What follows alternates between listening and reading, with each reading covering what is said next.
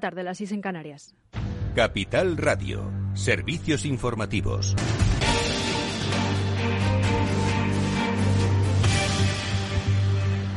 Buenas tardes. Las comunidades autónomas y el Ministerio de Sanidad en la Comisión de Salud Pública acuerdan arrancar la campaña de vacunación para niños de entre 5 y 11 años el próximo 11, el próximo 15 de diciembre. El intervalo de la administración de la segunda dosis será de ocho semanas. El motivo de esta decisión es disminuir la transmisión del coronavirus en este colectivo y su expansión tanto en el entorno familiar como en el escolar. Las vacunas infantiles llegarán, tal y como anunció la presidenta de la Comisión Europea, Ursula von der Leyen, el próximo 13 de diciembre la ministra de Sanidad, Carolina Darias, señala que cada autonomía establecerá la modalidad para proceder a la vacunación de los menores de 12 años. Es un día importante y lo que espero es que adopten las mejores decisiones en relación a la vacunación infantil para cuando esta llegue el 13 de diciembre estemos en las mejores condiciones y todas las comunidades autónomas, el Gobierno de España, ciudades autónomas preparadas para, si así lo decide la Comisión de Salud Pública, que espero que sí, poder empezar a inocular a partir del 13 de diciembre en la fecha que hoy establezcan y en la modalidad que la comunidad autónoma establezca. Y la Organización Mundial de la Salud recomienda contemplar la vacunación obligatoria solo como último recurso y siempre y cuando se hayan agotado otras formas de controlar la transmisión del coronavirus,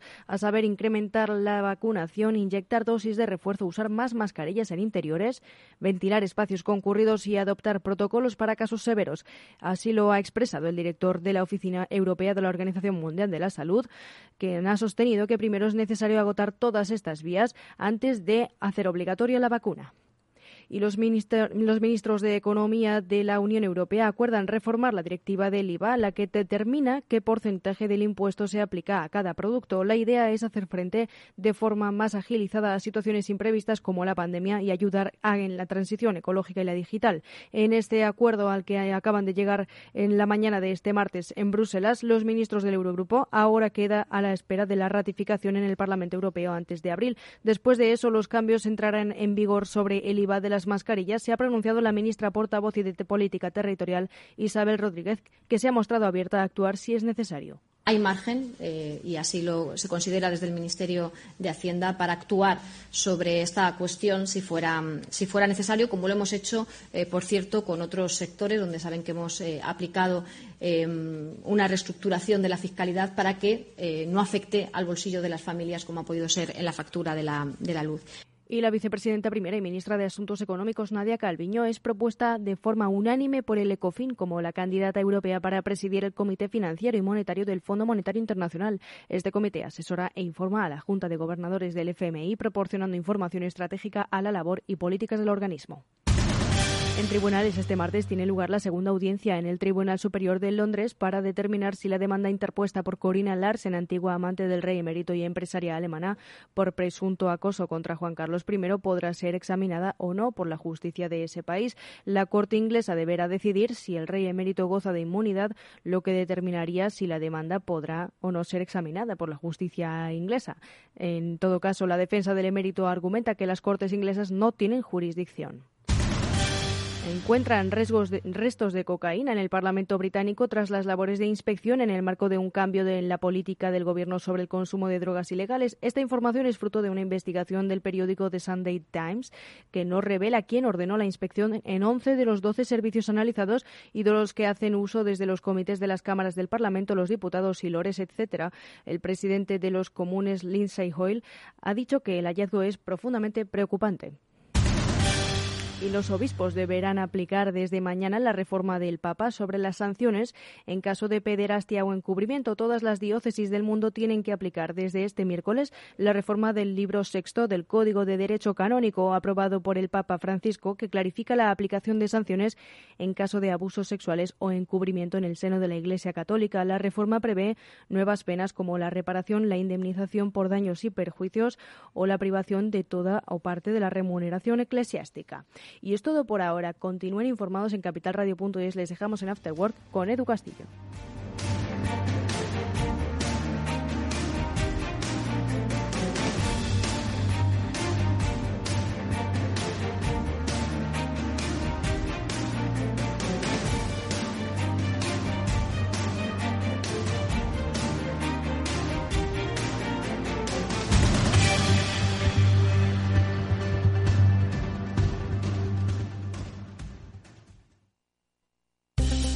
¿Interesado en bolsa? ¿No quieres pagar comisiones? XTB es tu broker. Compra acciones y ETFs en cualquier mercado con 0 euros de comisión hasta 100.000 euros. Abre tu cuenta 100% online en solo 15 minutos. xtb.es.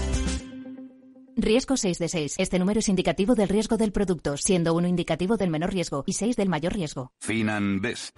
Gestor automatizado líder en rentabilidad en 2019, 2020 y 2021 de acuerdo con expansión All Funds. Planes de pensiones y carteras de fondos de inversión indexados y activos. Rentabilidades pasadas no garantizan rentabilidades futuras. FinanBest. Líder digital en inversión.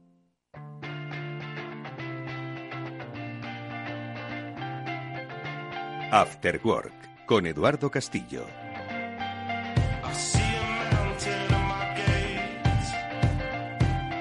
¿Qué tal amigos? Buenas tardes, bienvenidos al After Work que ya comienza en Capital Radio. Hoy análisis económico con Félix López. Con él hablaremos sobre los posibles impactos que esta nueva variante del coronavirus está ahora mismo amedrentando a medio mundo, pero también vamos a tocar otros temas. Estaremos con Guadalupe Bragado para hablar de formación profesional y de cómo ahora mismo está siendo objeto de análisis político y, por supuesto, económico, como directora de este área en el Centro de Formación CCC. Y un tema más sobre management, liderazgo y transformación de organizaciones a través de las personas. Hablaremos con un experto en la materia, con Fran Cherny, con él y su experiencia.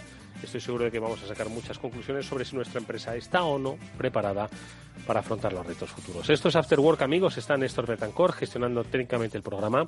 Os habla Eduardo Castillo. Vamos allá. After Work con Eduardo Castillo.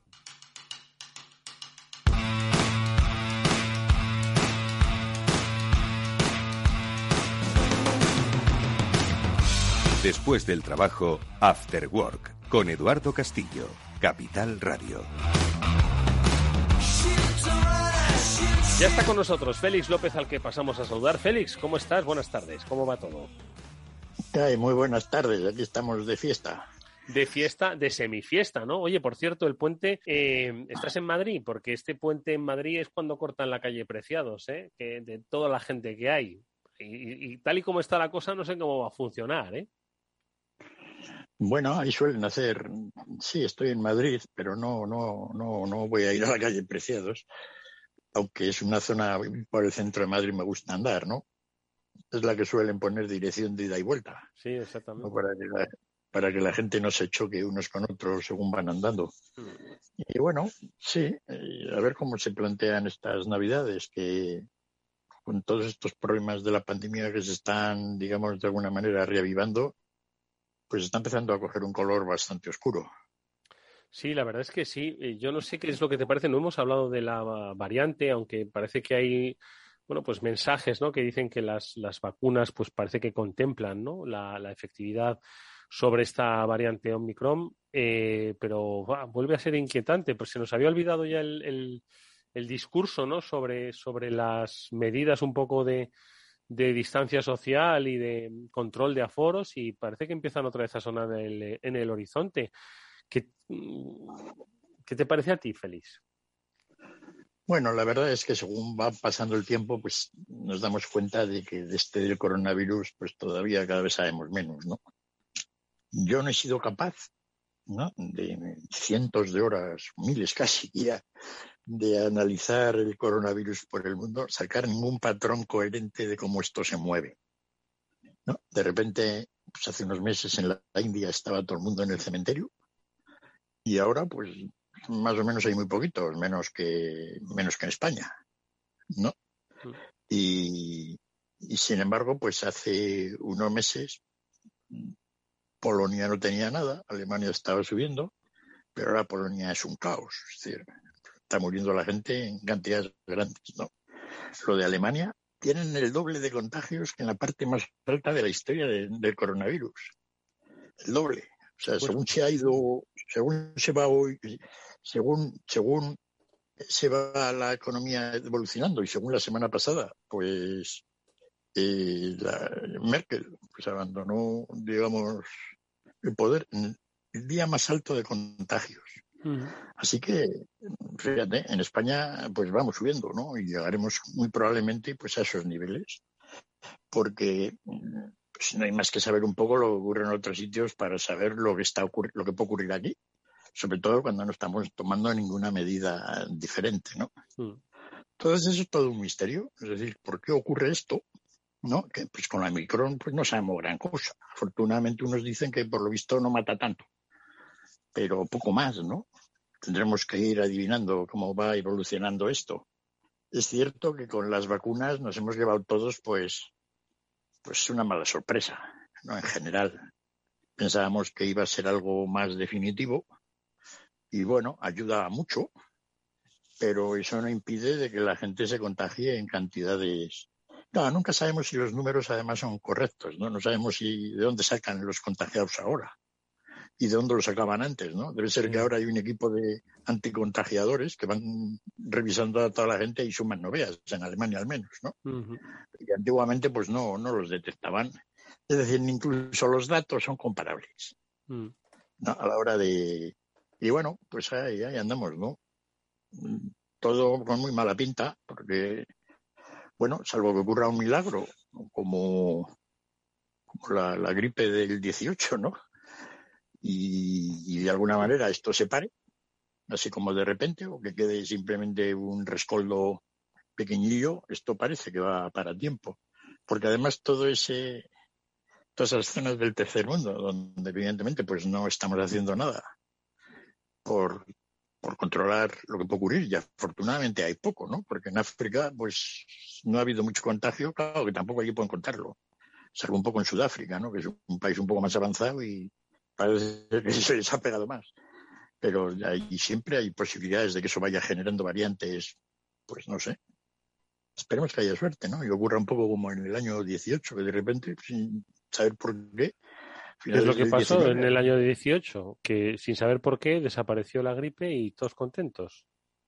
Ah, bueno, sí. Estaba yo mirando a ver qué pasó entonces, ¿no? Bueno, pues la gripe ha continuado, de alguna manera. No sabemos muy bien si todas las variantes son las mismas, etcétera. La gripe continúa y todos los años se lleva un montón de millones a la tumba. Pero, pero sí, mm, desapareció, digamos, desde el punto de vista de, preocupación mundial. Y a ver si esto ocurre lo mismo, ¿no? Pero no tiene la pinta. Aunque más o menos estamos ahora por el tiempo aquel, ¿no? Dos añicos de, de juerga. Y a ver si la cosa se, se, se acaba, ¿no? Pero claro, son enfermedades diferentes. No lo sé, yo creo que yo estoy un poco como casi todos los oyentes, ¿no? Pues ya hemos perdido la, ya ni tal siquiera 500 muertos en Alemania, pues nos parecen el beneficio de inventario. Madre mía. ¿Qué te voy a decir? ¿No? Eh, ya se han muerto 500, pues podrían haber sido mil, ¿no? Eso es más, pero tampoco. Es decir, Ah, tremendo. Es una cosa realmente. Y además esto puede ser un el remate final a la economía, Félix, porque si empiezan otra vez las restricciones y empieza otra vez, bueno, ya no solo las restricciones, sino un comportamiento más restrictivo de los ciudadanos, pues que empiezan a, mm, pues a dejar de ir a los sitios por una cuestión de, de prudencia personal, insisto que esto es un remate para la economía terrible. Debería serlo, pero tampoco ahí las cosas están muy claras, ¿no? La semana pasada los de JP Morgan nos decían buy the dip. Nos entró la risa a todos. Eso de buy the dip es compre ahora que está barato. ¿no? Eh, justo en el momento más caro de la historia de la bolsa, porque había caído un poco el día anterior las acciones por lo, por lo de por lo de Omicron, ¿no? Entonces, es decir, que efectivamente está todo raro, ¿no? volverán a, si tuvieran que cerrar. Claro, uno va analizando la situación mundial y por dónde empieza, ¿no? Pues oye, empiezas quizá por donde sale el sol, por Oriente. Y vas avanzando por allá y terminas pues con Yanquilandia, ¿no? Que es donde, claro, y, empezamos por los americanos volverán a dar más dinero así para que la gente tenga dinero en el bolsillo, que es una cosa que han hecho abundantemente qué pasará con la bolsa, lo que tú dices, esto afectará realmente ¿no? al trabajo, etcétera, acelerará la gran dimisión, que, bueno, pues parece ser que está ocurriendo por aquí por el mundo, ¿no? Cambio en los comportamientos del trabajo. Todo muy interesante en cuanto desde el punto de vista sociológico. Pero desde el punto de vista personal, pues de la mayor parte de la gente, toda una gran miseria. En fin. Bueno, no, no, hay, no hay peor forma, la verdad, de terminar el, el 2021. ¿eh? No hay peor forma. ¿no? Sí, porque, sí, porque es poco, no, no hay, digamos, mucho horizonte. Es decir, bueno, salvo el horizonte de cómo todo ha sido tan malo, pues, pues igual no puede ser, no puede ser ya peor. Pero bueno, ya hay ese otro refrán que dice que no hay ninguna cosa, por mala que sea, que no sea susceptible de empeorar. Pues está a saber, ¿no? A la hora de... Yo siempre he tratado de ser optimista, pero estos días no estoy muy, muy allá. No estás muy optimista. No, no tengo mucho de, de, de la relación con el tema del coronavirus, ¿no? Mm. Que en definitiva es a nivel mundial lo que más lo que más importa, ¿no? ¿Cómo están en China, Luego, Félix? Que tú sueles eh, asomarte siempre al gigante asiático. ¿Cómo este están fin con...? de semana estaba, estaba entretenido, ¿no? Mirando a ver un poco. Una de las cosas que he aprendido es que hay una ciudad suroeste de China, ¿Sí? allí un poco más abajo de donde suelen salir todos estos virus, ¿no? Mm. Que, que Recordemos Wuhan que en Wuhan, eh, ojo, que esto que ahora estamos hablando del Omicron y de Sudáfrica, esto empezó en Wuhan, que no se nos olvide. En el año 2019, 2019, Mm. ojo, eh, a finales de 2019, agosto, finales de 2019, ya se oía pues contagios de un virus, ¿verdad? De una gripe, algo parecido. Madre mía, madre mía, lo que ha llovido. Dos años ya de esto. ¿Y qué es lo que pasa cerca de allí? ¿Qué, qué- qué estabas fijándote, Félix? Pues estaba yo mirando a ver si habían subido los pisos, el precio de los pisos en las ciudades estas de tercer y cuarto rango, ¿eh? porque allí en, en China son todo, lo tienen todo muy, muy organizado, Sí. ¿No? como el Partido Comunista. Entonces hay las ciudades de primer grado, que en realidad solo son cuatro. Luego hay, como había unas que, que son grandes, pero que no llegaba, que las tenían de categoría 2, pero no las podían llamar de categoría 2 porque habían crecido mucho, Sí. como Chunchen, Tianjin. Pues estas las, les llamaban grado 1A. Uno a. ¿no? Y bueno, pues luego ciudades de segundo grado, las Ma- Madrid sería pues de segundo grado. Madrid sería de segundo grado. Mm. Sí, Barcelona también. Valencia y tal ya pasarían pues a tercer, cuarto grado, ¿no? Mm. Entonces ese tipo de ciudades estaba viendo que pasaba con el precio de los pisos. ¿no? Mirando un poco a ver las promociones que hacen por ahí, es muy entretenido, joder, porque en cualquier sitio de esos te hacen una promoción que parece fue labrada. Total que eh, nada, pues 6 millones de guitarras hacían en esa ciudad. Cap- Capital mundial de la guitarra. ¿De guitarras? Sí, eh, guitarras flamencas de estas. Entonces allí, hace 10 años no sabía ni lo que era.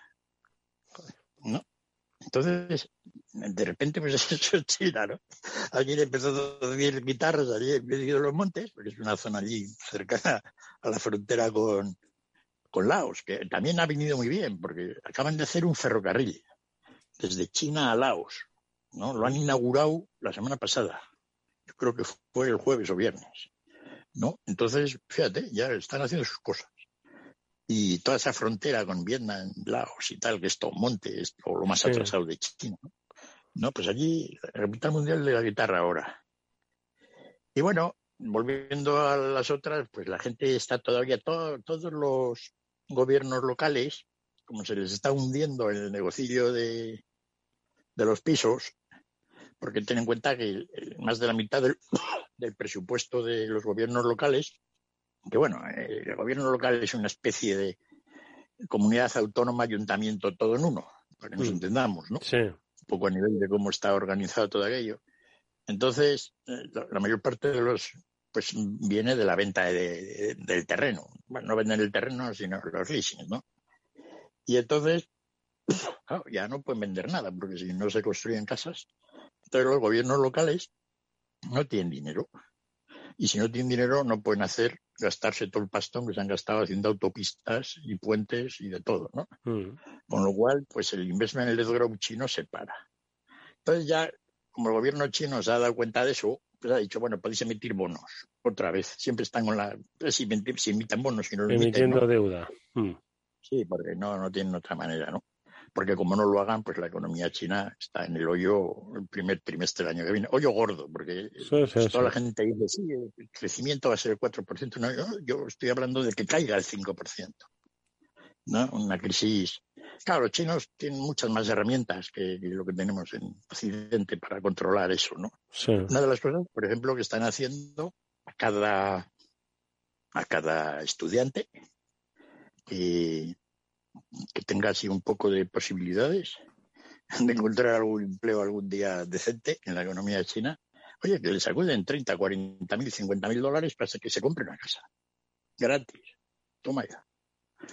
No, no como aquí los subsidios estos españoles, ¿no? Que parece que te van a dar, pero no acabas, digamos, mordiendo nada. Ahí no, ahí te sueltan la pasta y entonces ya te has comprado el apartamento. Y además les dice el gobierno local a los promotores, tenéis que bajar los precios, no mucho, pero algo. No como un 10% o 15%. Y ahí están tratando de organizar todo ese mare magnum enorme que tienen los chinos con su... Hoy estaba revisando un gráfico que me ha mandado Javier López. Sí. yo tenía gráficos de cómo la burbuja española pues lo que suponía la construcción sobre el PIB, etcétera, ¿no? Hmm. De la economía. Y entonces la burbuja inmobiliaria española había sido la más grande de la historia. Mm, digamos, comparativamente. No había habido nada igual, pero ni de lejos.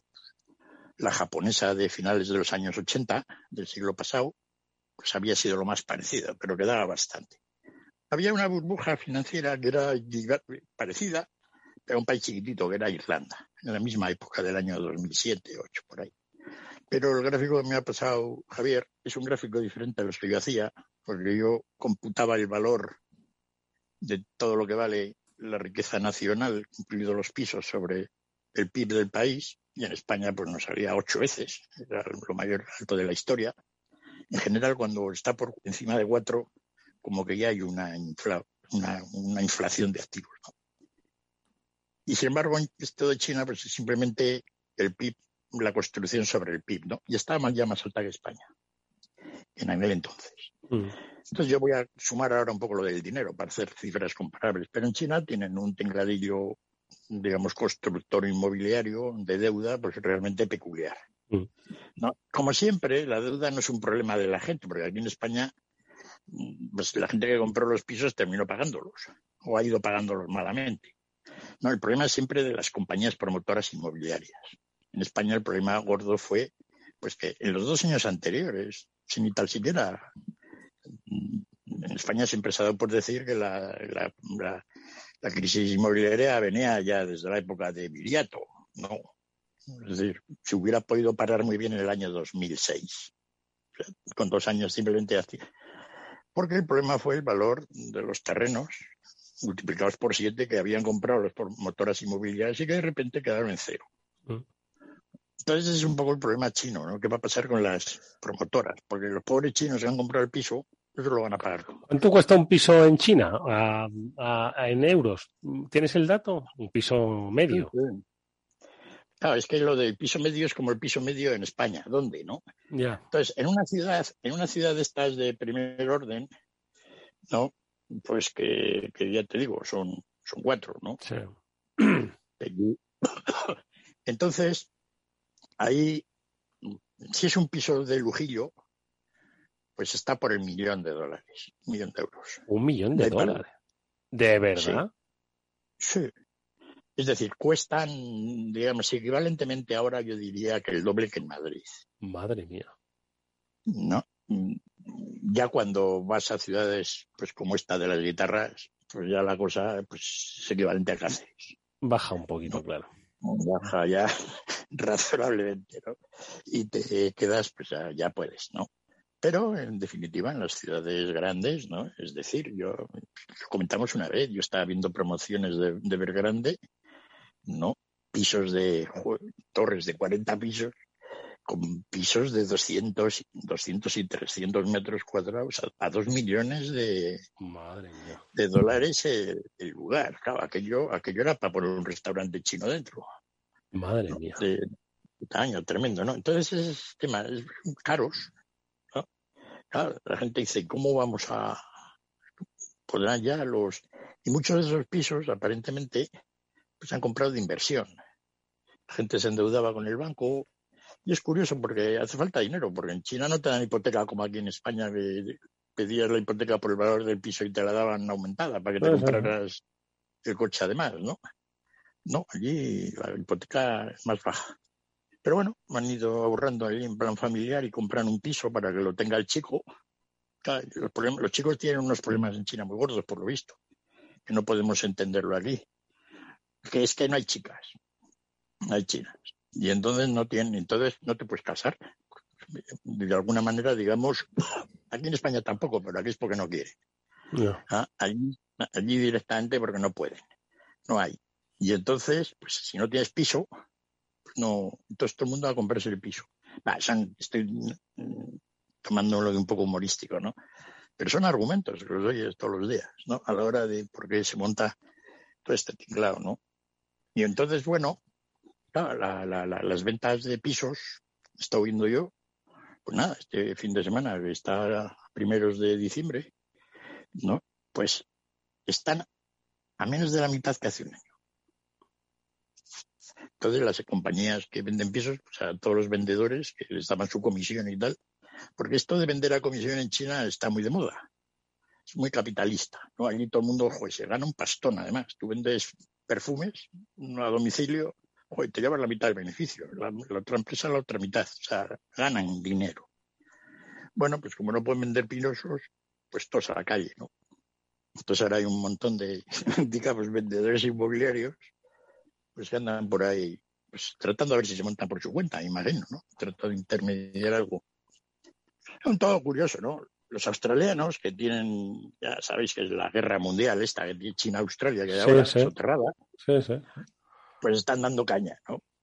Y entonces ya a los chinos eso les pone de un mal humor, no veas. No, pero los australianos, pues ahí ya han dicho que ya tope. Y entonces, pues sacan siempre en primera página, cuando China quebrará? Ese tipo de cosas. Un partido comunista chino se coge un, se coge un, cabreo, ¿no? Un monumentazo, ¿no? Pero ahí siguen, ¿no? Y es cierto, es decir, China, pues esto no tiene mucha solución. Mucha solución, digamos, capitalista, ¿no? Pero sí tiene una, una solución a los chinos, ¿no? Que no sé si lo harán, que lo hemos comentado varias veces este consejo vale trillones para los chinos. No sé si sabrán valorarlo, lo que les quiero. ¿No? Pero que es que cuando todas estas empresas quiebren, pues se la compre toda la deuda al Estado chino, al precio nominal, no en plan baratejo, al 10%, 20%, como aquí se hace en las áreas del mundo adelante. No. Dinerillo serio. Y entonces, pues bueno, se queda ahí el gobierno chino con un montón de deuda, el Banco Central de China, y nada, aquí paz y después gloria. Dirá, no es posible. Oye, Félix, una última cosa que te pregunto. Eh, yo es que en realidad te quería preguntar si en China lo del coronavirus, por lo que me estás contando, mm, parece que ya está, que eso forma parte del, pasado y que esta nueva variante, pues a ellos no, no, sé cómo les tiene. Ellos siempre han sido pues muy muy duros ¿no? a la hora de controlar una nueva expansión y has oído que estén algo nerviosos por la nueva variante o ellos van a lo suyo? Los chinos están muy nerviosos, hombre, menos nerviosos que aquí la gente porque en realidad pues pueden ir por la calle sin mayor problema, salvo que se encuentran un caso. Pues, por ejemplo, nosotros estamos viviendo a las afueras de Madrid o de Barcelona y hay un caso en el centro, pues te cierran toda la ciudad, hmm. ¿no? Así de ese tamaño. O sea que ahí viven bajo ese problema, ¿no? Y con la idea de que están en un problema. Es decir, si ellos siguen esta estrategia de momento razonable que les ha conducido a que no tengan contagios, porque en China no hay ningún contagio. De vez en cuando sale uno, pues, te cierran el barrio y se acabó. Entonces, eh, bueno, pues se da la sensación de que es que tienen que seguir así eternamente. Mm.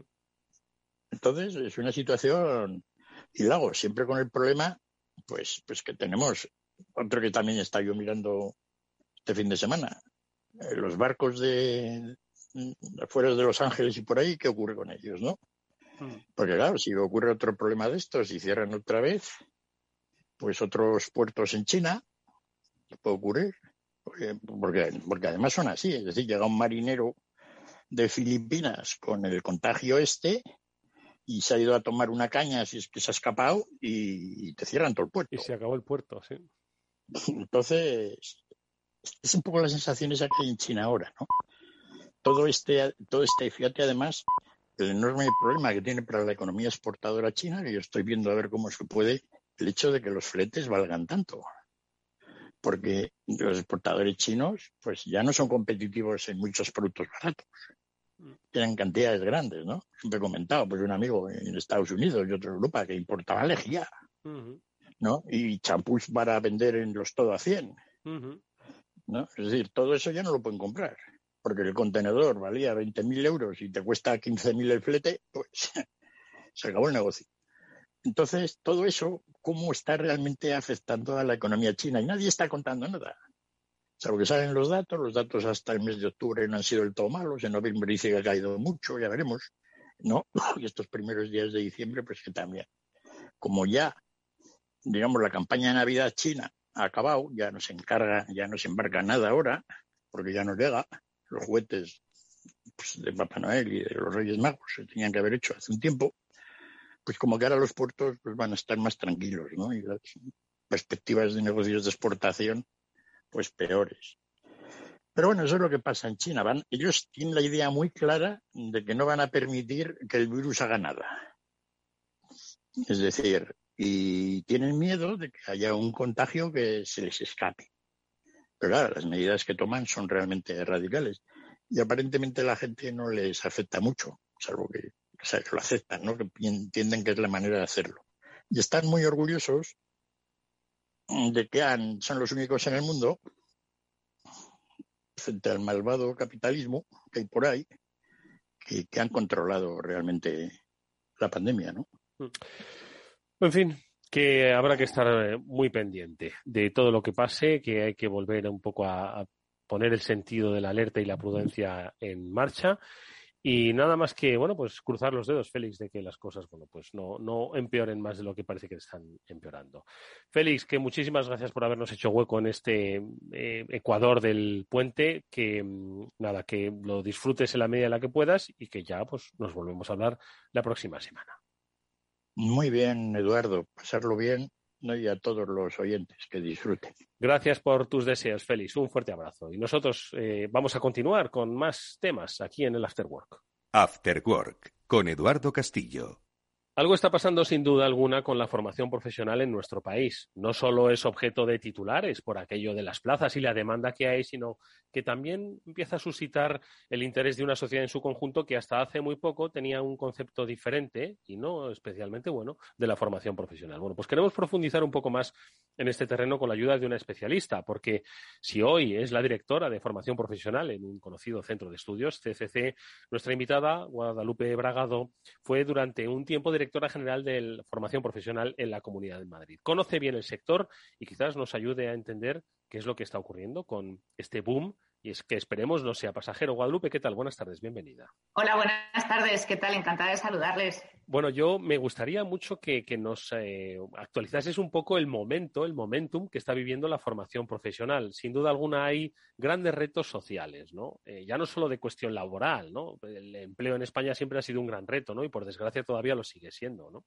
Pero, pero sí que hoy hay, un, hay una llamada a la necesidad de cubrir determinadas vacantes que parece que no alcanzan a cubrirse y que quizás en la formación profesional se encuentre la respuesta. Entonces, un poco por tu experiencia de varios años vivida, antes en el sector público, hoy en el sector privado, ¿qué momento dices, dirías que es el que está viviendo la formación profesional y, cómo hemos llegado hasta este momento?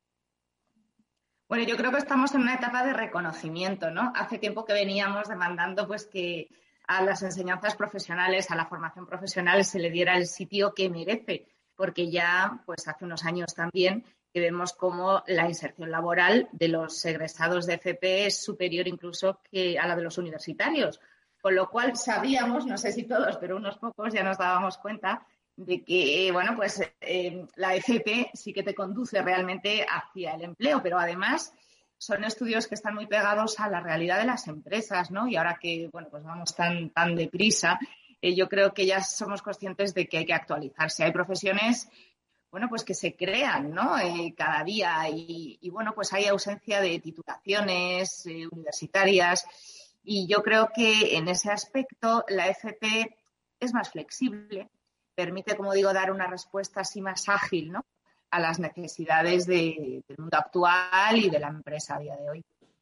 Eh, Guadalupe, en esa evolución hacia eh, ha costado, ¿no? Porque España, bueno, de hecho, España sigue siendo un país de mm, preferencia universitaria, ¿no? Pese a las dificultades que hay, pues en algunos grados, ¿no? Pues para luego tener un, mayor ratio de empleabilidad. Em, ¿Qué es lo que crees que ha motivado, pues, ese cambio en la percepción?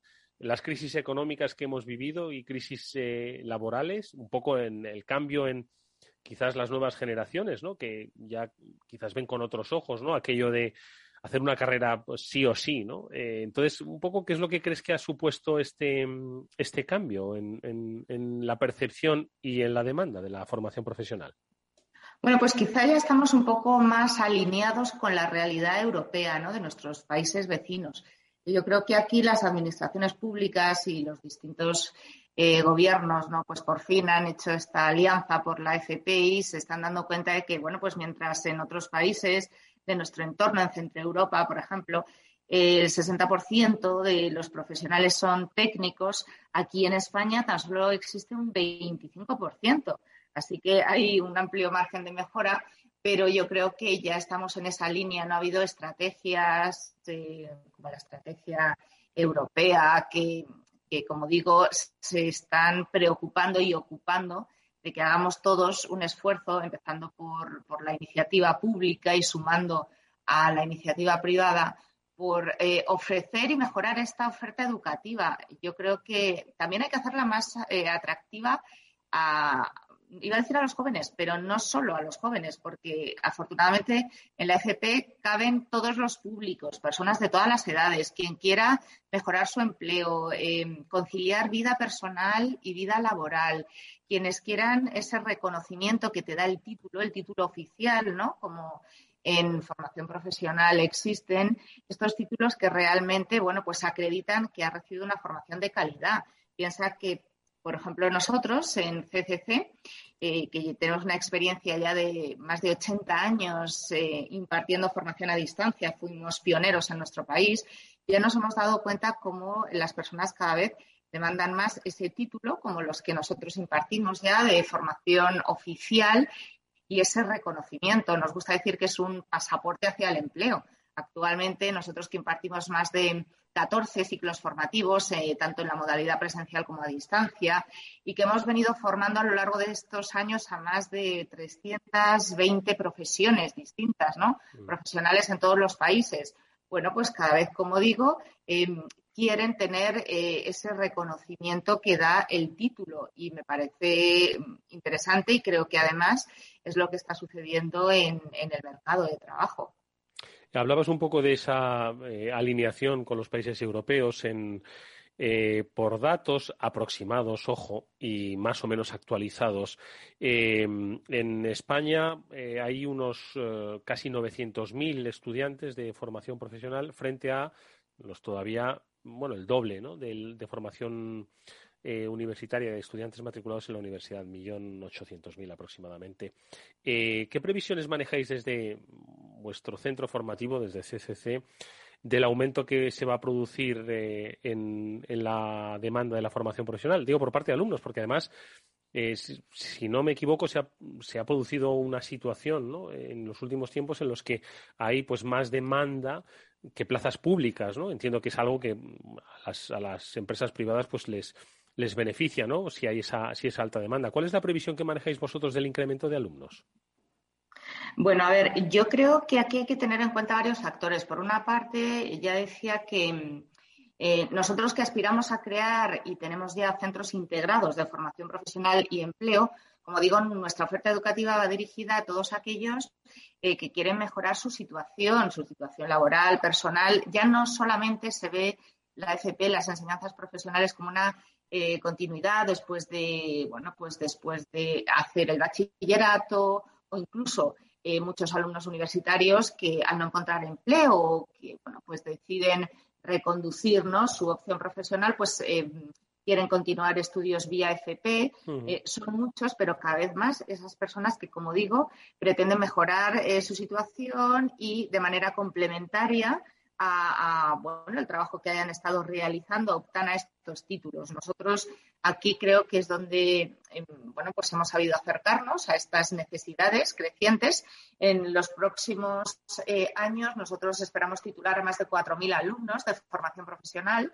Queremos crecer y ampliar también nuestra cartera de títulos.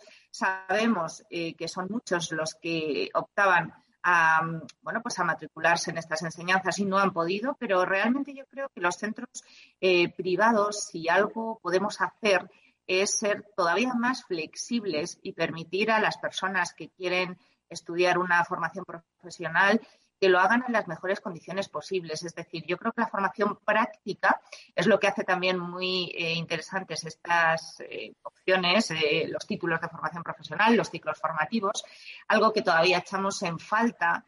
por ejemplo, en la universidad y en etapas previas ¿no? de la enseñanza, y por eso no solamente consiste en matricularse en un ciclo, sino elegir muy bien dónde, mm. para qué y cómo. Nuestra metodología es algo que desde luego creemos que nos distingue de la competencia, nuestra metodología eminentemente práctica, lo que hemos denominado las tres Cs, que son la base de, nuestro modelo pedagógico, es decir, eh, potenciar tanto las competencias técnicas como también las competencias personales y sociales. Eh, el trabajo en base a competencias es algo que también ahora está muy de actualidad, que se pretende pues, llevar a mm. todas las etapas eh, educativas, pero aquí es especialmente necesario e importante porque no solamente tienes que, demostrar que has adquirido un conocimiento, eh, bueno, eso lo puedes eh, hacer a través de, un examen, bien, pero eh, hay que poner en práctica aquello que has aprendido. Son ciclos de duración corta hmm. que te permiten una entrada, bueno, pues relativamente rápida al, trabajo, a, poder ejercer tu profesión y es muy importante, como digo, que aprendas y nosotros, eh, bueno, pues tanto en los talleres, laboratorios, queremos sobre todo potenciar esa formación para. Y Guadalupe, ¿cuáles son los eh, ahora mismo las, las ramas de conocimiento y de especialización pues que más demanda están recibiendo por vuestra propia experiencia en CCC y que os, y que os conste que las empresas están están necesitando. Decías al principio pues que una diferencia es la flexibilidad, ¿no? la rápida adaptación de programas formativos a la demanda de la realidad empresarial. Entonces, ¿cuáles son un poco las, las que vosotros más estáis eh, recibiendo interés y aquellas que os consta que la industria está demandando?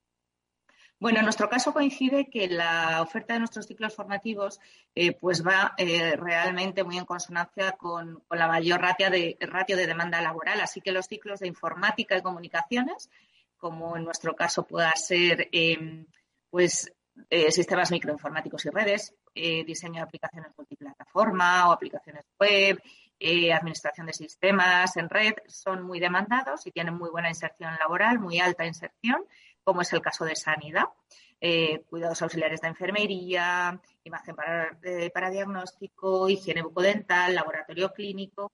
También eh, todos los ciclos relacionados con administración y gestión, como administración y finanzas, marketing y publicidad, educación infantil. Yo creo que son las ramas de, conocimiento que ahora pues están teniendo una más rápida inserción laboral.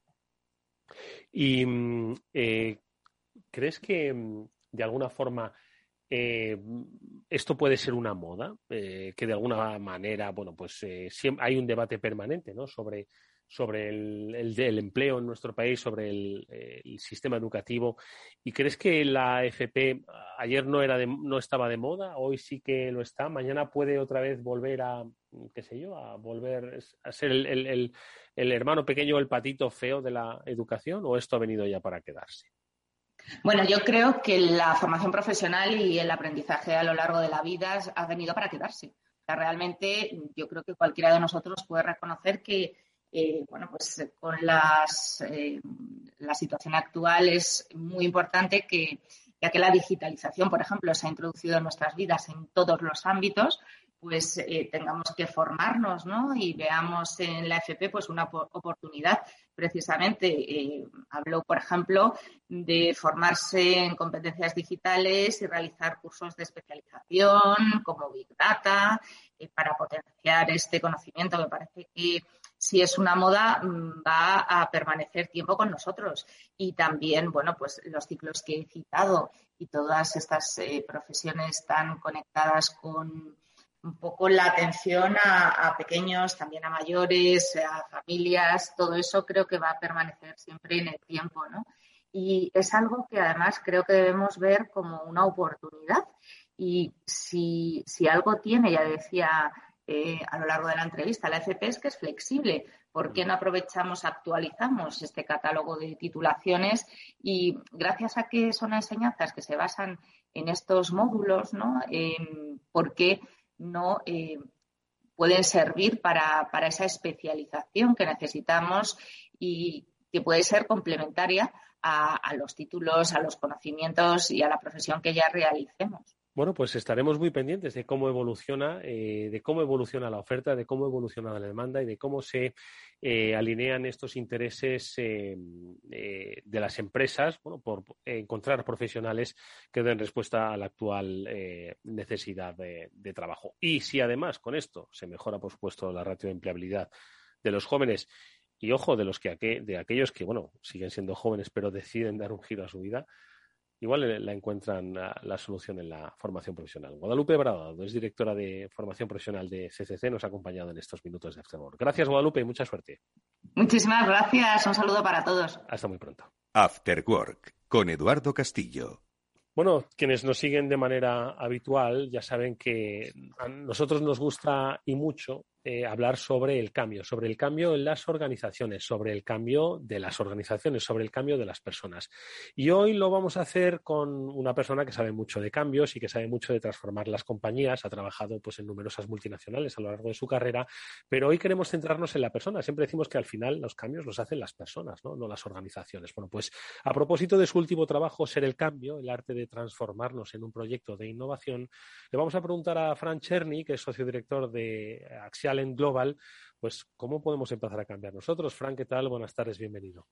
Buenas tardes, un placer, un placer y no es una pregunta sencilla, por eso escribí todo un libro al respecto. por eso necesito un manual, ¿no? Para el cambio. Oye, ser el cambio. Tú apuntas a que, obviamente, ¿no? O sea, hoy, ¿quién no ve la necesidad de cambio, ¿no? Lo que hemos vivido durante la pandemia nos ha, bueno, pues nos ha enseñado muchas cosas sobre la capacidad de cambio, de adaptación al cambio, pero tú quieres ir un poco más allá, ¿no? El cambio al final, pues desde que a alguien se le ocurrió aquello de decirlo del el buca, los buca times, ¿no? Dijeron, ostras, pues esto del cambio tenemos que, saber del cambio. Sin embargo, tú quieres ir un poco más allá, ¿no? Que es, eh, eh, buscar la esencia misma del cambio en las personas, ¿no? Que les acompañe siempre para ser siempre innovadores, me atrevo a decir, ¿no? Así es, creo que, a ver, creo que están estas frases trilladas, ¿no? Hechas, que es el cambio es la única constante, todos queremos cambiar. Y yo lo que me viene pasando hace tiempo es que trabajando con muchas compañías, como tú decías, voy a charlas, hago trabajos de procesos de transformación y me pasó hace un tiempo que iba y me daba cuenta que no muchas cosas habían cambiado, vamos a decirlo así, ¿no? Eh, también me invitaban a dar eh, charlas de estos temas en eventos y cuando terminaba el evento les preguntaba a la gente qué vas a poder hacer de todo esto. La gente termina un evento, un entrenamiento, ¿no? En las compañías y dice, me pareció espectacular todo lo que aprendí. Y yo una de las primeras cosas que digo es, no aprendimos nada hasta que no somos capaces de hacerlo. ¿Sí? O sea, una cosa es el, el conocimiento intelectual, la comprensión intelectual y otra cosa es ser capaz de hacer algo. Em, y creo que en donde yo voy un poco más allá es que si el cambio es la constante, que creo que todos estamos de acuerdo en eso en cuanto a lo que decimos, ¿cómo en vez de estar constantemente adaptándonos, cómo estar, yo diría, corriendo de atrás un poco, ¿no? O sea, haciendo, ¿cómo podemos mirar la vida como un espacio donde siempre estamos evolucionando hacia donde queremos ser? ¿no? Eso es lo primero. Em, y no porque las circunstancias nos lo piden, sino porque nosotros diseñamos también aquello, aquella nueva versión de nosotros mismos que constantemente queremos ser. Así que eso es lo primero, es entender cuál es la nueva versión mejor. ir, corriendo detrás del cambio o ir de manera paralela o delante del cambio. Exactamente, exactamente. Y sobre todo cómo, cómo crear las habilidades y las capacidades en nosotros para realmente hacer de cada situación una oportunidad para conectar con una mejor versión de nosotros mismos. Em, y algo que tú dijiste, que me quedé pensando, es algo que quise evitar en el libro, eh, justamente, y que me, resistí mucho a escribir después de tantos años de trabajar con compañías y que me lo pedían, es que quise evitar hacer un manual, básicamente, porque, porque creo que si vamos a las estanterías de las librerías, está lleno de, manuales que nos dicen que si hacemos estas 10 cosas vamos a...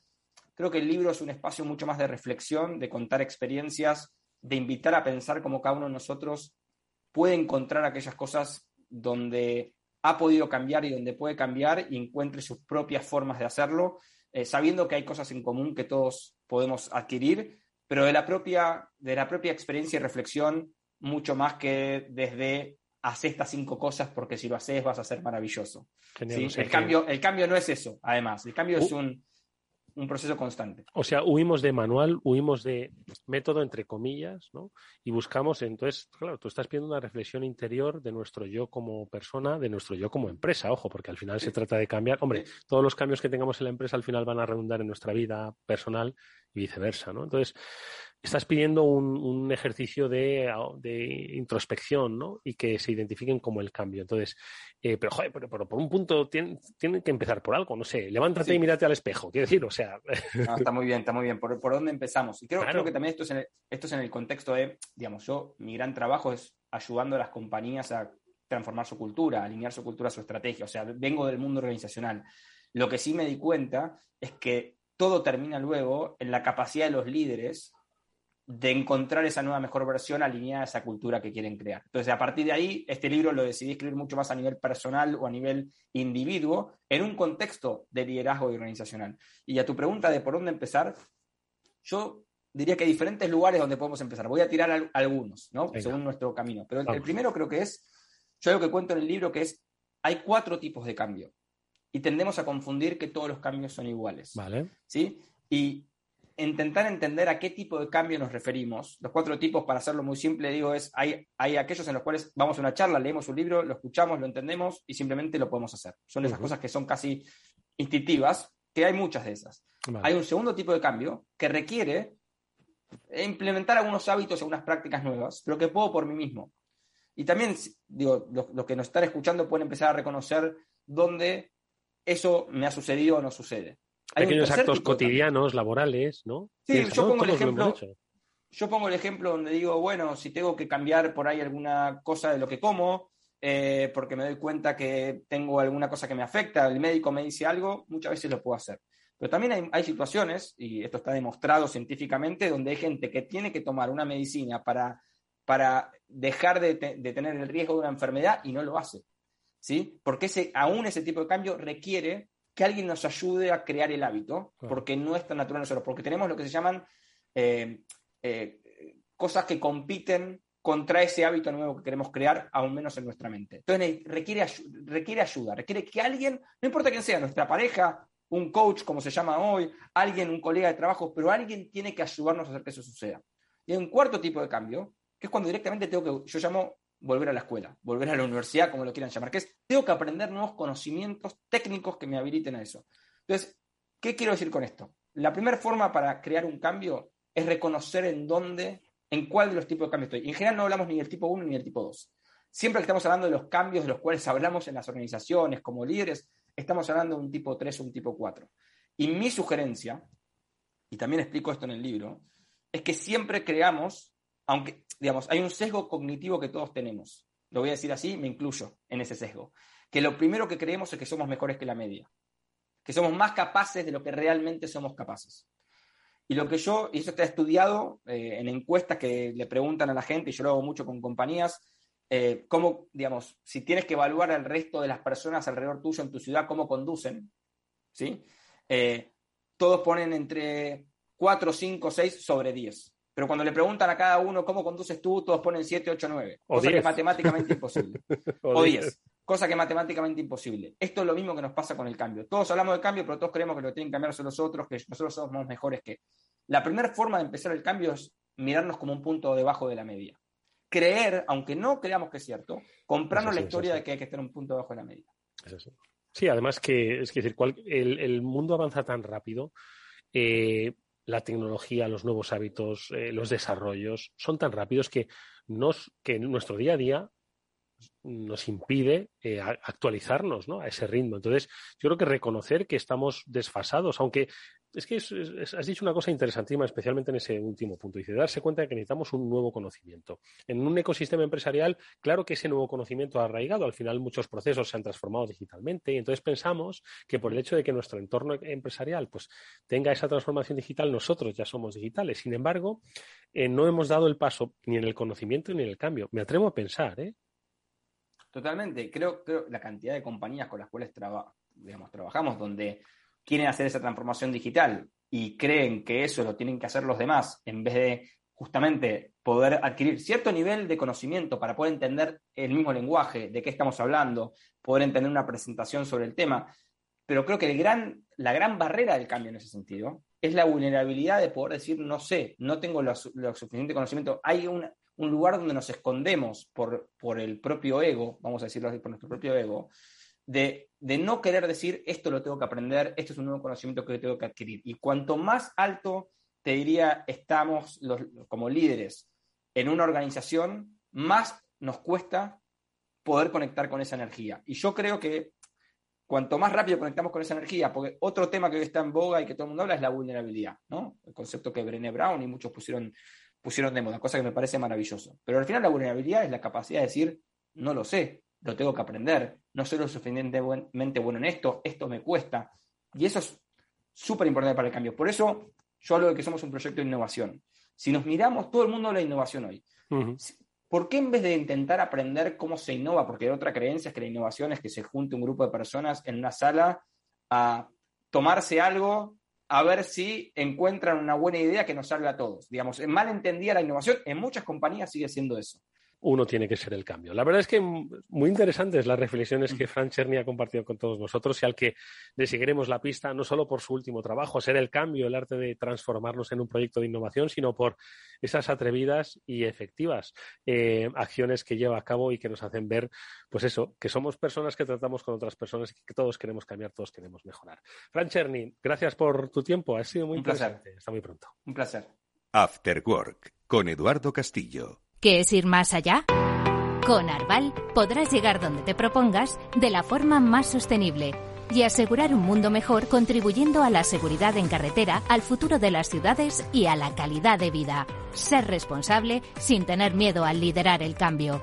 Arval, la transición energética arranca aquí.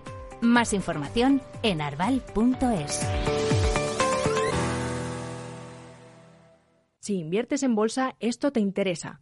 XTB tiene la mejor tarifa para comprar y vender acciones y ETFs, cero comisiones hasta 100.000 euros de nominal. Si inviertes en bolsa o quieres empezar, más sencillo imposible. Entras en xtb.es, abres una cuenta online y en menos de 15 minutos compra y vende acciones con cero comisiones. Además, la atención al cliente es en castellano y disponible 24 horas al día. ¿A qué esperas? Más de 300.000 clientes ya confían en xtb.es. Riesgo 6 de 6. Este número es indicativo del riesgo del producto, siendo un indicativo del menor riesgo y 6 del mayor riesgo. Inversión inmobiliaria acompaña al mercado inmobiliario en este nuevo ciclo. Todos los jueves de 10.30 a 13 horas, el inversor encontrará las claves para realizar su mejor inversión. La mañana de los jueves en Capital Radio tomamos el pulso al sector inmobiliario. Noticias, análisis de mercado y debates donde los protagonistas del sector podrán contar en primera persona los retos a los que se enfrenta el ladrillo. Inversión inmobiliaria pone la voz al sector inmobiliario. Aquí en Capital Radio.